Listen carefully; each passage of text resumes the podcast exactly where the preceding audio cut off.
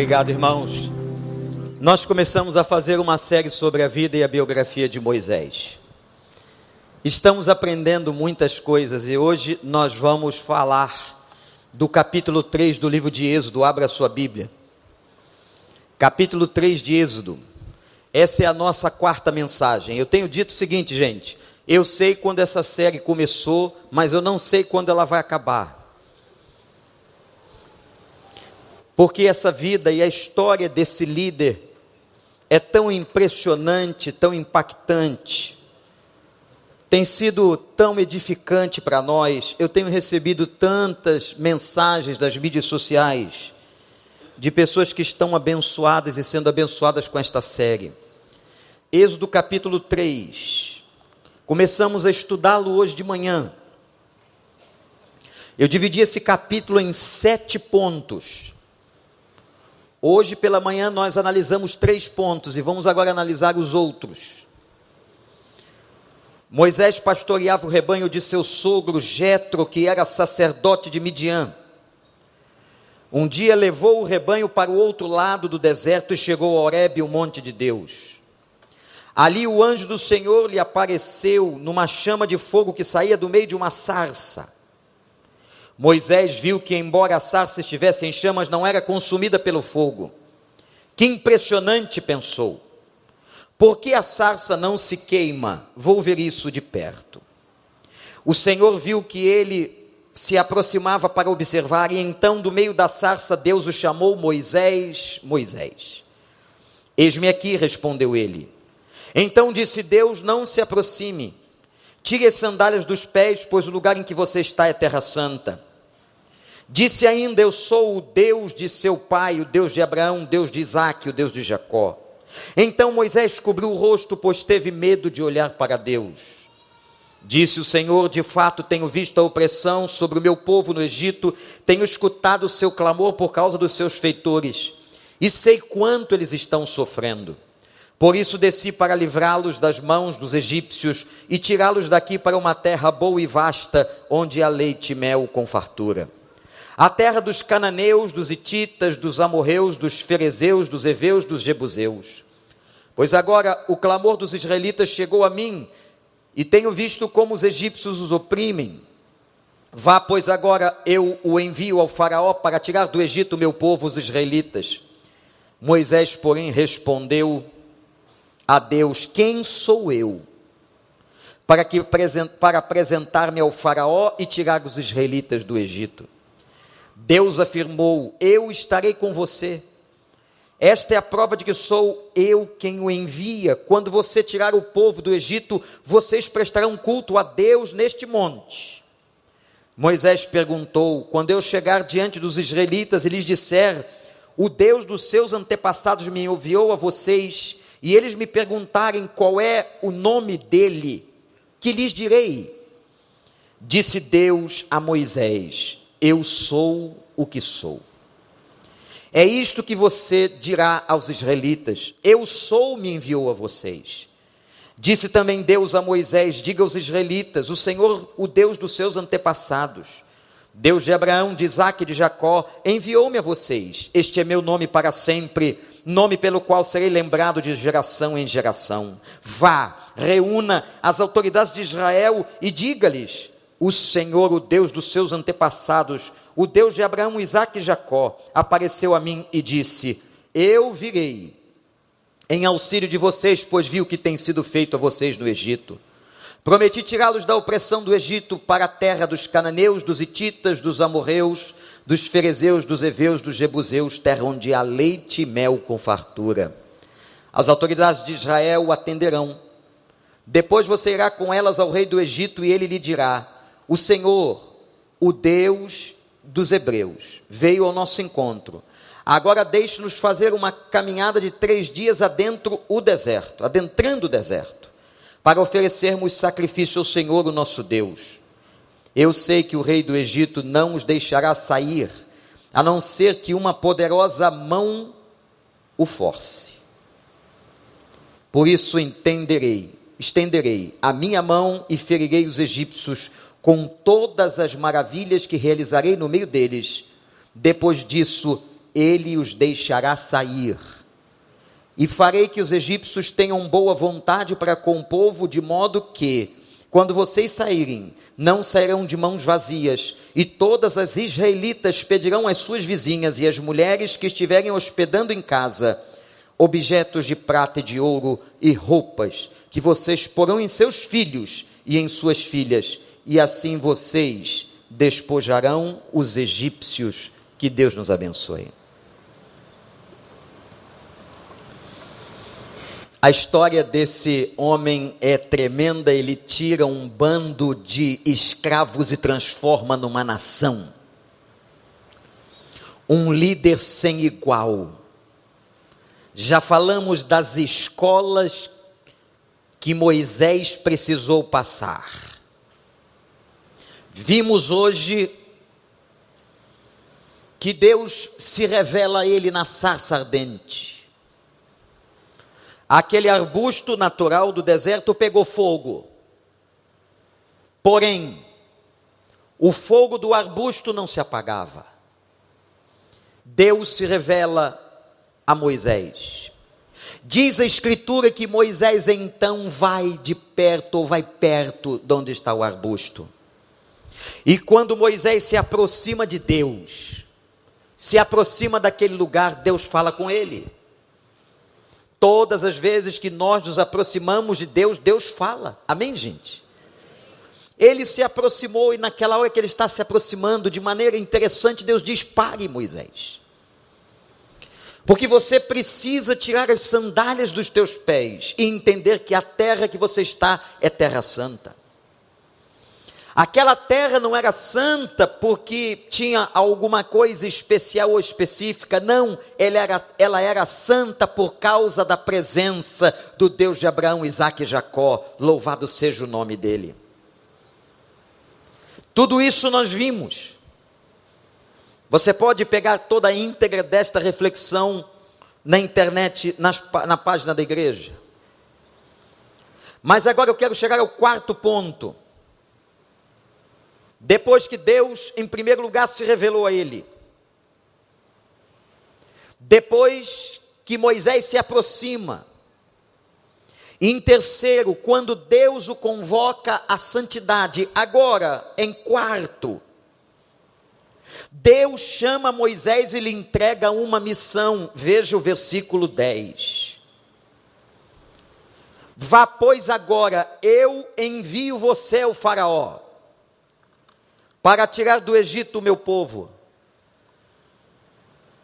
Moisés subiu até mim o clamor daquela gente, o gemido.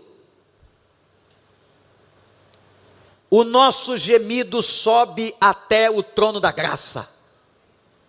Você crê nisso? A nossa dor, as nossas lutas, as nossas lágrimas, que às vezes nós pensamos que só nós estamos ouvindo, no recôncavo do, do quarto, escondidos, não, nós temos um Deus presente que se revela e que fala conosco e vem com seu odre recolhendo as lágrimas dos nossos olhos. Louvado seja o nome do Senhor. Esse Deus agora escolhe Moisés. 80 anos de idade. Com 40 saiu do palácio, depois de ser preparado naquela escola. 40 anos se passaram quando ele casou, teve filhos, virou pastor de rebanho e agora recebe uma convocação. Quero dizer a você que Deus não tem tempo para convocar as pessoas. Ele nos chama quando Ele quer, a hora que Ele quer, da maneira que Ele quiser. Se você está vivo, respirando debaixo dessa máscara, é porque Deus ainda tem propósito na sua vida e para com a sua vida. Louvado seja o nome do Senhor. Nunca diga que seu tempo acabou. Nunca diga que você está velho demais. Não, não faça isso. Quem vai dizer quando as coisas começam e terminam na sua vida é o Senhor dos Exércitos. Creia, tenha fé e confie nessa palavra. Ele chama Moisés para uma missão de libertação. Isso não é fácil, gente. Moisés ia trabalhar com um povo oprimido, com um povo sacrificado, com um povo doente. Doente fisicamente, doente psicologicamente, doente. Um povo sem liberdade é um povo doente. Um povo, como diz no texto, que estava debaixo dos feitores. Um povo que sofria na carne e sangrava por causa daquela opressão.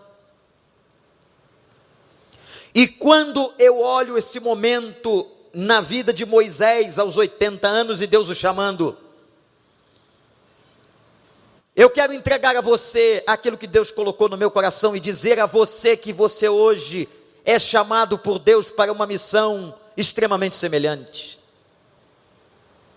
Nós somos chamados a levar um evangelho libertador às pessoas. O mundo está debaixo de uma opressão e de uma escravidão que pode se comparar ao cativeiro de 400 ou mais de 400 anos no Egito. Será que os homens vão entender um dia que todo o problema da opressão social, o problema da desigualdade social, o problema da violência, o problema da destruição das pessoas, o problema da falta de amor, o problema da destruição da família, tudo isso passa por uma questão básica e por um problema original chamado pecado. O pecado é a causalidade última e principal de todo sofrimento. Nós não podemos cuidar apenas da periferia, das consequências.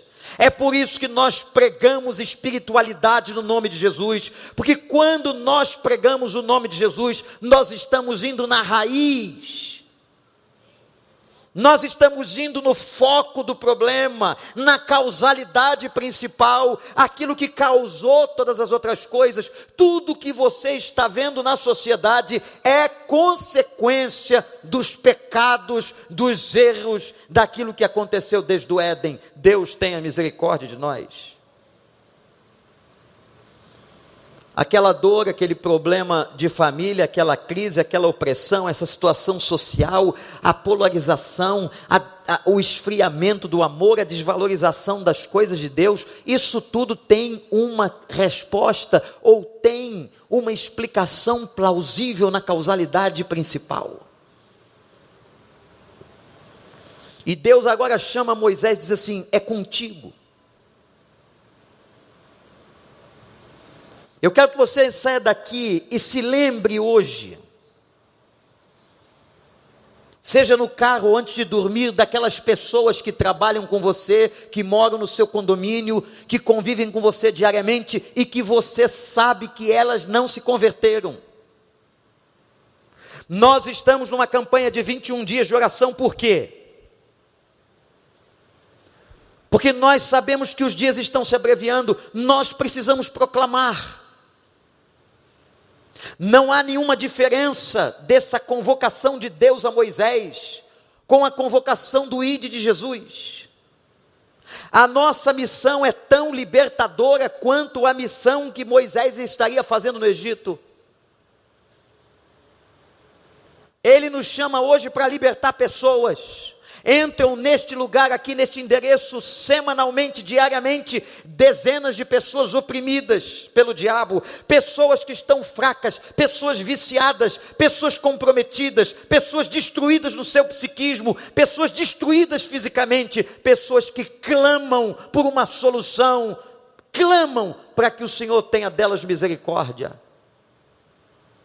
E sabe por que, que elas entram aqui? Porque as pedras estão clamando, como diz a Bíblia no Novo Testamento. Portanto, Olhe para essas pessoas que você conhece, que não conhecem a Deus, e que o Espírito Santo te renove, te abençoe, te fortaleça, te fortifique, e que você testemunhe aquilo que Deus fez na sua vida para elas. Amém ou não, igreja? Que vocês saiam daqui ardendo no coração com essa chama, com esta vontade, neste ano de proclamação. A pandemia é uma coisa terrível, mas se transformou numa oportunidade espetacular da pregação do Evangelho. Por isso, centenas e milhares e até milhões de pessoas estão entrando nos sites das igrejas, estão buscando uma palavra, estão buscando uma esperança. As pessoas estão com fome e com sede espiritual, elas estão morrendo. Deus chamou Moisés, Deus chamou você, Deus chamou a mim. Mas há um quinto ponto interessante nessa história. Eu disse que ressaltei sete apenas. Quando Deus chama Moisés, ele reconhece que ele não tinha competência para cumprir o chamado. Versículo 11 diz assim: Quem sou eu? Quem sou eu para apresentar-me diante do Faraó? Ele conhecia bem aquele palácio. Ele sabia, imagina comigo, da majestade e da magnitude do palácio. O Egito, naquela época, era o principal império do mundo riquezas arquitetônicas haviam naquele lugar. O Egito vencia qualquer batalha. O Egito tinha um exército poderoso e forte. E agora Deus chama um homem, um israelita nascido no Egito, criado no Egito, para que pudesse libertar Israel, que estava ali há quatrocentos e tantos anos escravizado, desde que José morreu. Quando a Bíblia diz: E veio um Faraó que não conheceu José, sempre tem alguém que desconhece a história das pessoas. Sempre tem alguém que despreza a história das pessoas. Isso é humano, isso é da fraqueza, isso é do nosso próprio pecado. E quando José morreu e levou aquela pequena comunidade para o Egito, aquela comunidade se multiplicou e cresceu. E com medo do crescimento daquela comunidade, o Faraó decidiu subjugar aquele povo, porque ele tinha um medo político. Esse povo pode se tornar tão grande que um dia pode este povo se aliar aos nossos inimigos dentro do Egito. Então vamos oprimi-los, vamos tratar com trabalhos forçados, vamos feri-los, vamos desvalorizá-los. E agora Moisés, quando é chamado para tratar desse povo, ele diz para Deus assim: Quem sou eu? O que que se passa na cabeça de Moisés? Olha para mim. Tem uma coisa na cabeça dele. O que está na cabeça de Moisés era o quanto ele era pecador pequeno, porque ele era assassino. Quem sou eu? Ele sabia que o dia que ele encontrou aquele egípcio, matando o israelita e o matou, que ele não havia procedido corretamente. A gente sabe quando não procede corretamente. Tanto é que a Bíblia diz que ele olhou para os lados e, vendo que não havia ninguém observando, ele mata o egípcio que oprimia o israelita. Mas o problema é que aquilo ficou na cabeça dele. E se estabeleceu uma coisa terrível no ser humano, e se estabelece sempre, desde que o pecado entrou no mundo, chamada culpa. A culpa é alguma coisa terrível. Um francês chamado Paul Tournier escreveu um livro que vale a pena ser lido e tomara que achemos para colocar em nossa livraria. Culpa e graça. Como é difícil lidar com a culpa.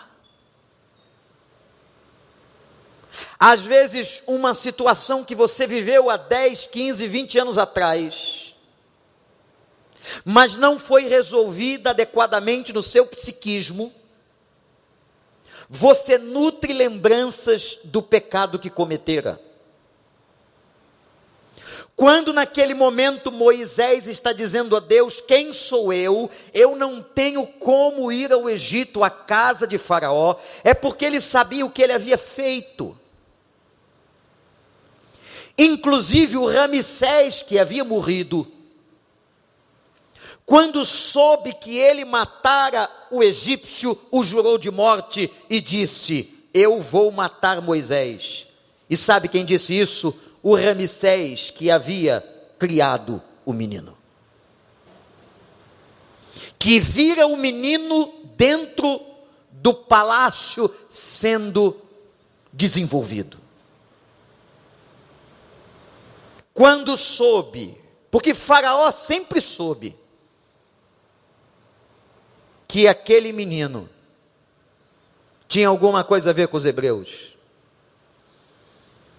E quando ele sabe que Moisés cometeu o homicídio, ele diz: Eu vou matá-lo. Agora, como que ele vai obedecer a Deus? Como que ele volta para o palácio de Faraó? Tomado pela culpa, tomado pela lembrança que não o deixava de um equívoco, de um erro que cometera na sua vida. Assim é com a gente. Vê se não acontece isso que eu vou dizer aqui. Deus te chama. Deus te chama para um ministério, Deus te chama para uma obra. Deus te chama para uma célula. Deus diz a você que você pode ser uma bênção. Deus convida você a fazer parte no seu serviço. E logo, logo você se lembra dos erros que você tem. E logo, logo você diz assim: Mas espera aí, parece que uma voz que não é a sua, dentro da sua cabeça, diz: Mas aquilo que você faz. E aquilo que você cometeu no ano passado, e aquilo que você está fazendo e ainda não se libertou disso, como é que você vai trabalhar para Deus? Como é que você vai servir a Deus? Como é que você vai ser usado por Deus para libertar um povo? Como é que você vai na casa de Faraó? Não é assim?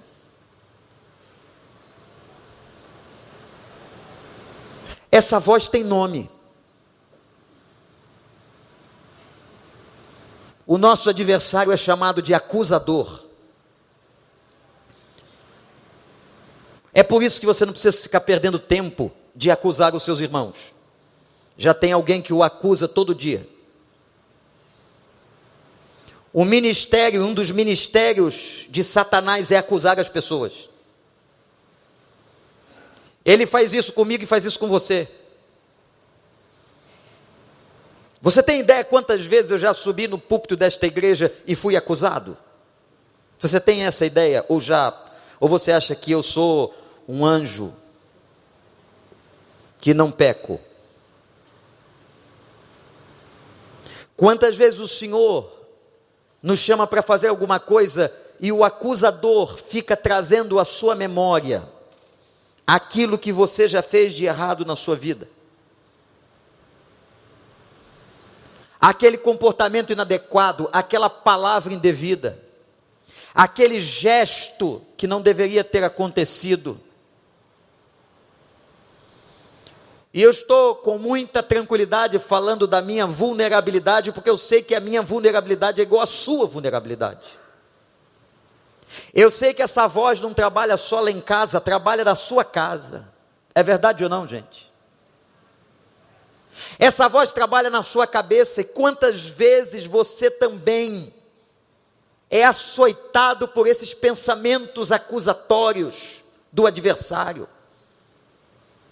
Não, você não pode tocar na banda da igreja, você não pode ministrar louvor na igreja, você não pode servir no Recriança, você não pode ajudar pessoas carentes, porque você fez isso, isso, isso e isso. Deixa eu te dizer uma coisa: todas as vezes que essa voz vier à sua cabeça, diz o seguinte: é verdade, eu fiz isso, mas eu fui lavado e remido no sangue do Cordeiro.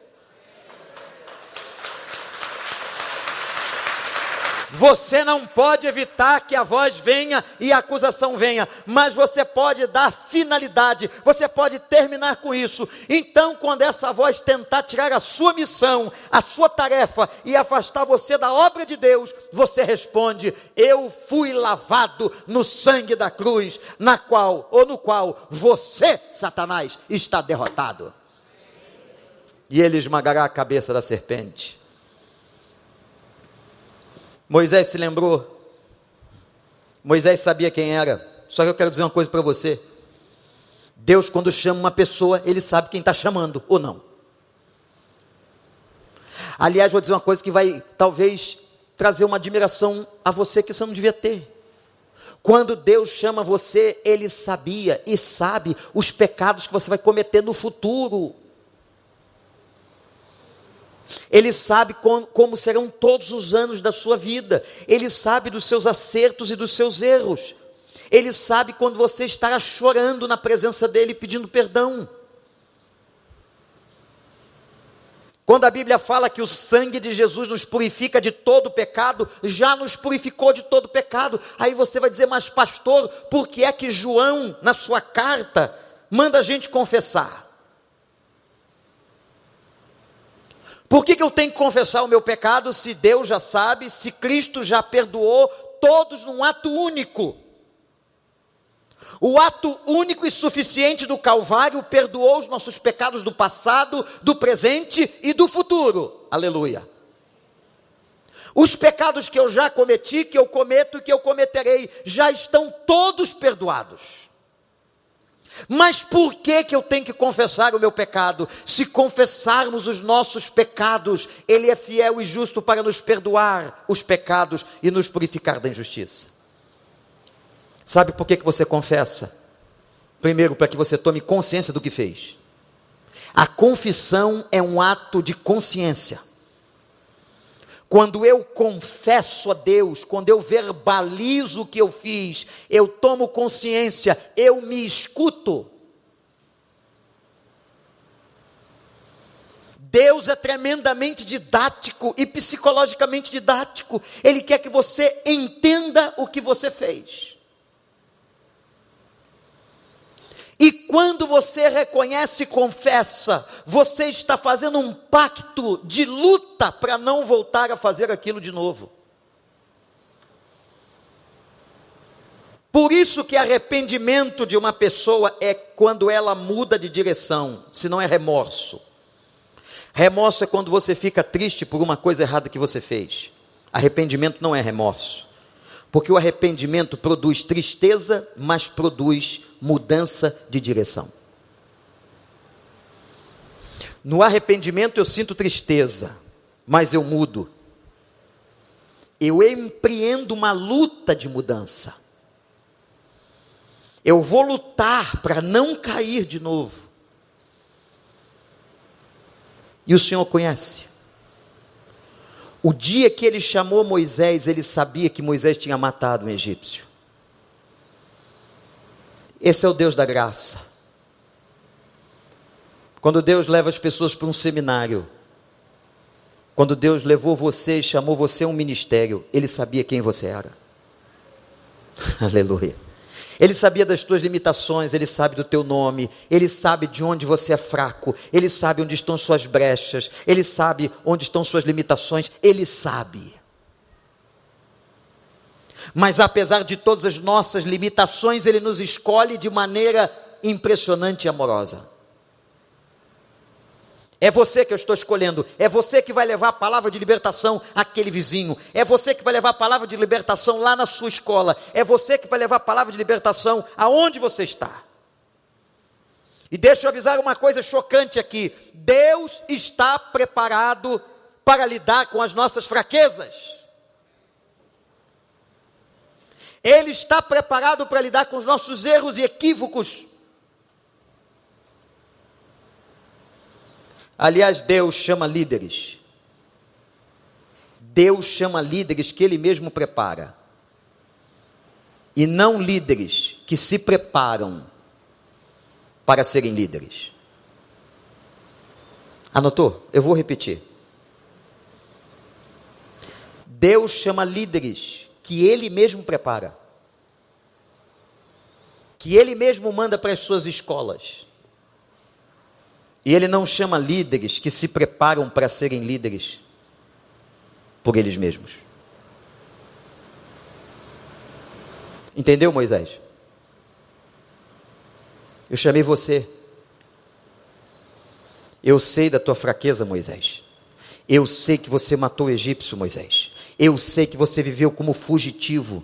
Eu sei que você tem uma personalidade irasciva. Eu sei que você é reativo, Moisés como ele sabia quem era Pedro, como ele sabia que Pedro ia cortar a orelha do soldado, como ele sabia que Pedro também era reativo, como ele sabia da violência de Paulo, e como Paulo mandava matar e aprisionar os crentes, ele sabia mas maravilhosamente, curiosamente, ele chama quem ele quer, do modo que ele quer, da maneira que ele quer. Louvado seja o nome do Senhor.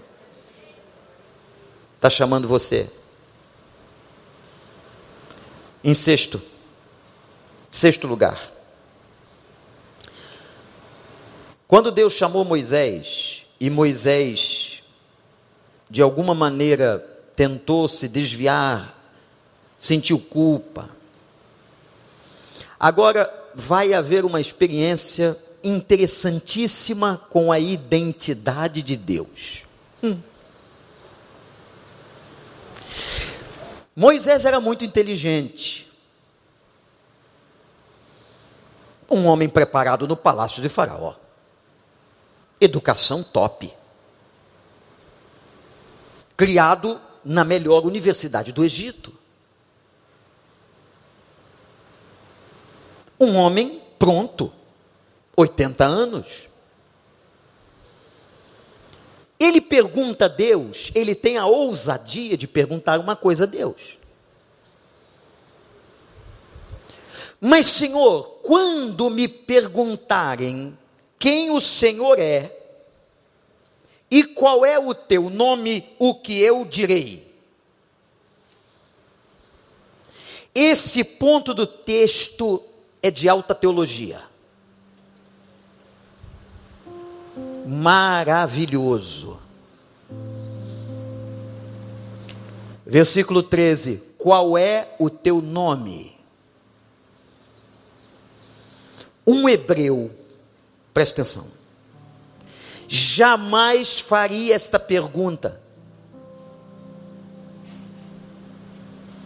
Um hebreu criado debaixo do temor da história de Abraão, Isaac e Jacó, não faria essa pergunta. Por quê? Porque Deus é único para o hebreu. O que estava se passando com Moisés é que ele, ao viver na cultura egípcia, ele sabia dos múltiplos deuses egípcios. Olha que interessante. E ele pergunta assim: O Senhor me deu a ordem quando eu disser aos israelitas que eu fui escolhido para libertá-los e for a Faraó e perguntarem o teu nome, o que eu direi? Deus lhe dá uma resposta fantástica. Sabe por quê? Nunca mais esqueça do que o pastor vai dizer aqui sobre isso. Só se coloca nome naquilo que se quer distinguir. Só se coloca nome naquilo que se quer distinguir. Deus mandou Adão dar nome às coisas para distingui-las. E Adão saiu pelo Éden dando nome a cada coisa, a cada animal, a cada situação. Quando eu dou nome a alguma coisa, eu estou querendo distinguir, diferenciar.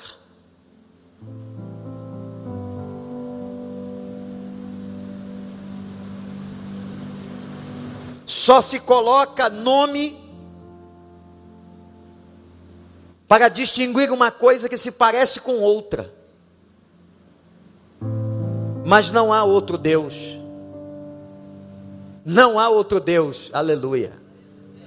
Não há outro Deus, não há nem outro Deus parecido, não há nenhum outro Deus nos céus e na terra, só há um Criador e sustentador de todas as coisas, por isso ele não tem nome, ele é único. Deu para entender? Ele é único e ele responde para Moisés: Eu sou. Não, Moisés, não tem aqueles montes de deuses lá do Egito, não. Não tem aqueles deuses que eram distinguidos com seus nomes. Não, Moisés, eu sou o eu sou. Eu sou único. Aleluia.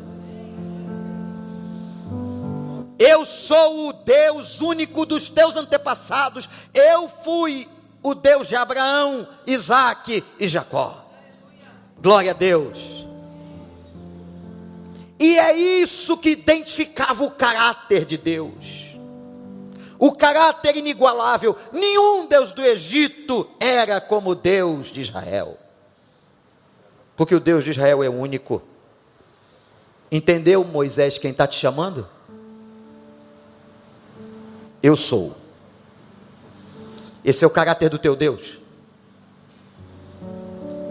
Quando alguém pedir a você, como diz Paulo, a razão da sua fé, você diz: O meu Deus é único. O meu Deus é único, não há outro Deus, nem parecido, não há demiurgo, não há Deus pequeno, não há Deus intermediário, não há. O meu Deus é único, é sustentador, é criador, é Senhor, é Pai do Senhor Jesus Cristo. Aleluia.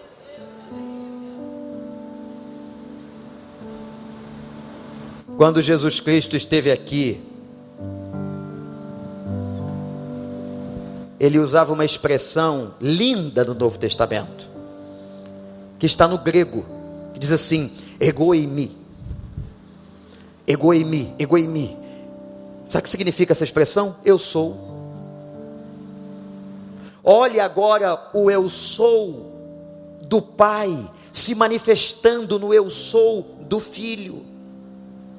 Ele disse: Eu sou a porta, eu sou o caminho, eu sou a verdade, eu sou a vida, eu sou o pastor, eu sou o lugar das ovelhas, eu sou a água da vida, eu sou o pão do céu, eu sou Egoimi. Ele era a encarnação do Deus que apareceu a Moisés na sarça. Aleluia, que coisa linda. Quem é o seu Deus? Como é o nome dele?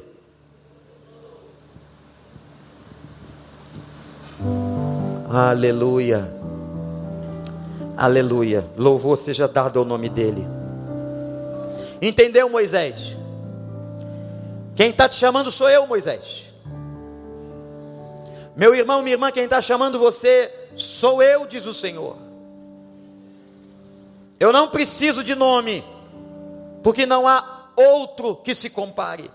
E por fim, por fim, Deus faz promessas a Moisés.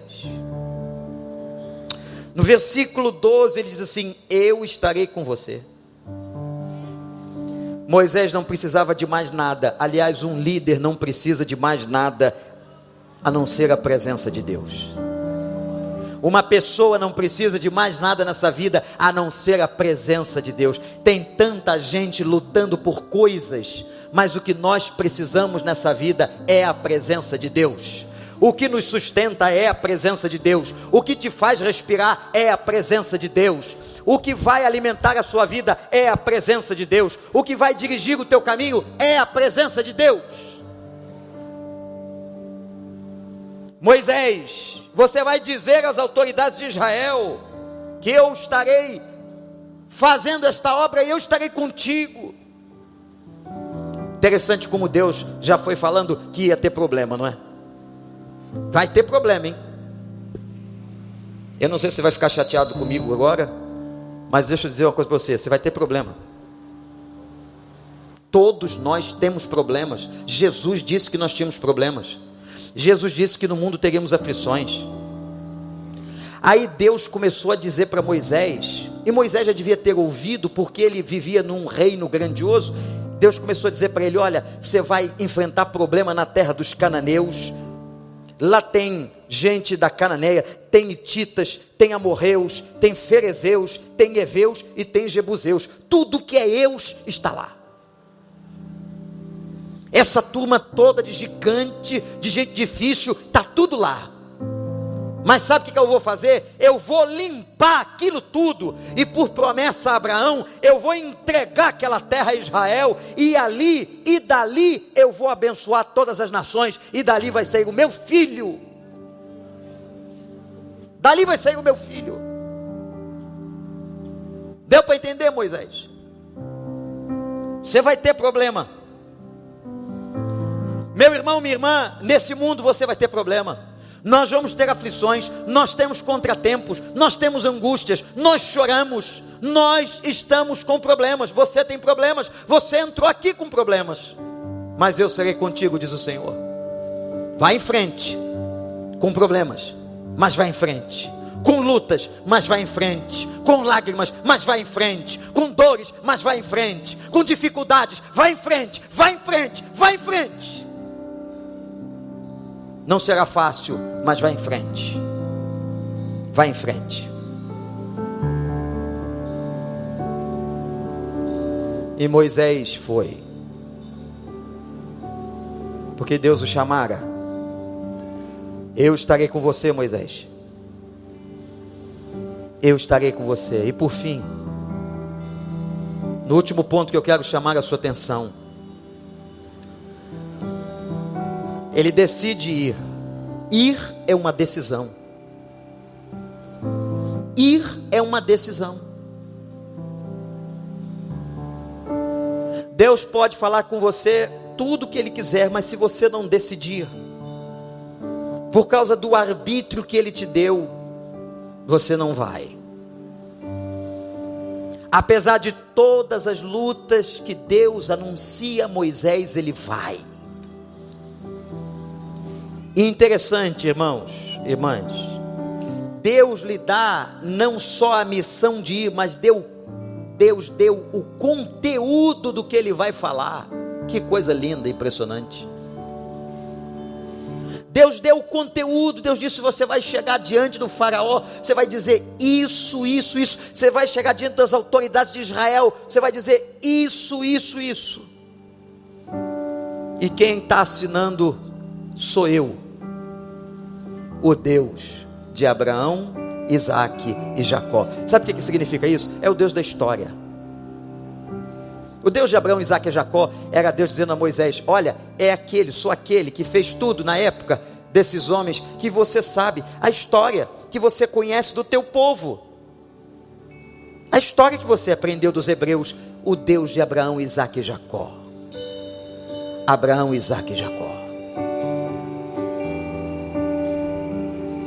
Que Deus nos abençoe.